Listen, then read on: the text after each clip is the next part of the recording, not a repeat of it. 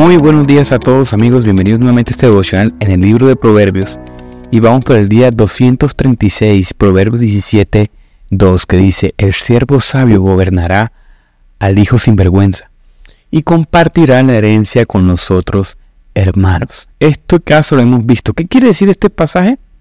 Que miren, hay siervos que son tan fieles que en algún momento llegan a tomar la posición de un hijo más. Quizás no el primogénito, quizás sí, pero la posición de un hijo más, ¿verdad? Estos casos se han visto. Yo he visto estos casos. Recuerdo mucho, algo que me impactó fue una señora que tenía una floristería. Ella trabajó por muchos años. Creo que por el llamado del Señor le tocó retirarse del tema económico y ella se dedicó al 100% al ministerio. Y lo que pensó, bueno, será delegar a un administrador y que esto se convierta en una especie de ingreso pasivo, o sea, que, que una entrada acá, pero que otra persona lo administre. Y luego de orar, de el Señor le puso en el corazón regalarle toda la floristería, que era muy próspera, a su empleado de hace 25 años. Sí, un día lo sentó y le dijo, mira, este es tu negocio ahora, tú eres el dueño, Dios te bendiga, cualquier cosa estoy para ayudarte. El Señor te ha entregado esto. Imagínense eso.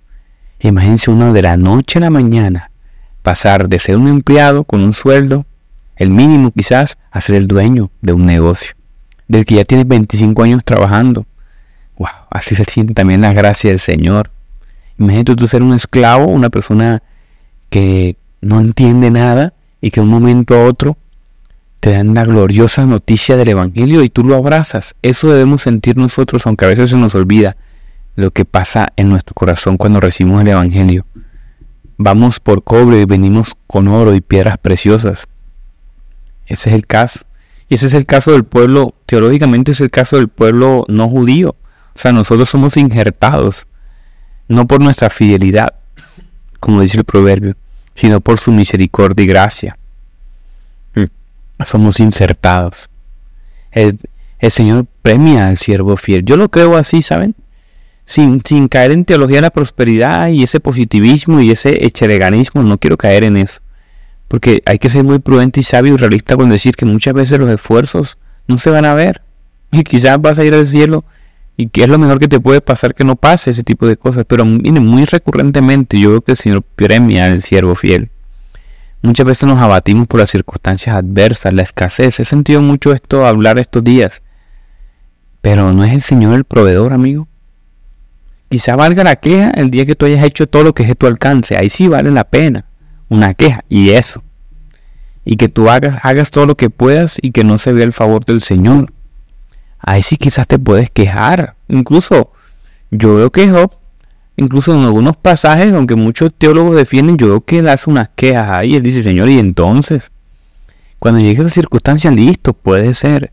Pero mientras tanto ya, hecho, ya has hecho todo lo posible, ya has quemado todos los cartuchos y aún así, mi querido hermano, sigue dando gloria al Señor si estás en esta situación.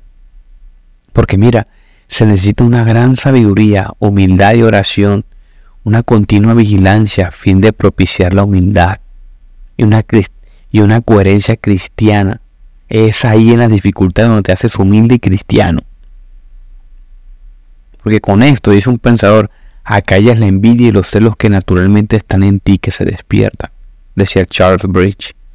Hay una parte en 2 Corintios capítulo 1 donde dice Pablo que él fue el tercer cielo, Dice que mi jactancia no servirá de nada, sin embargo debo seguir adelante, a pesar de que contaré acerca de visiones y revelaciones que provienen del Señor.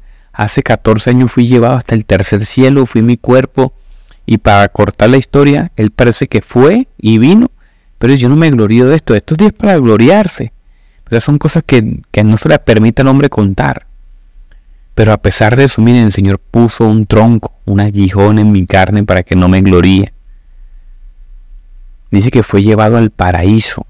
Imagínense, dice Pablo. Eso es tremenda afirmación seria. tremenda afirmación seria.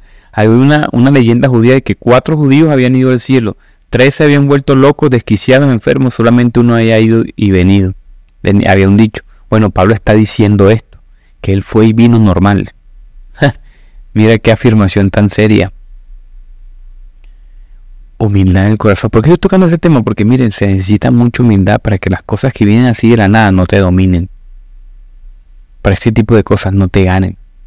sino que tú sigas siendo un siervo fiel en el llamado, porque es que ya se te compartió la herencia de los hermanos que son los judíos. Ahora tienes la salvación por Cristo Jesús, pero tienes que seguir actuando como un hijo humilde, recordando que es por gracia que estás ahí. En la parte donde Daniel dice que demostró ser más capaz que todos los administradores y funcionarios, y funcionarios y debido a la gran destreza administrativa de Daniel, tenían planes de ponerlo al frente de todo el imperio, imagínense. Y entonces, entonces los demás sabios y administradores comenzaron a buscar alguna falta para hacerlo caer, para hacerlo caer, pero no encontraban ninguna. No encontraban ni una. Esa debe ser la actitud cristiana.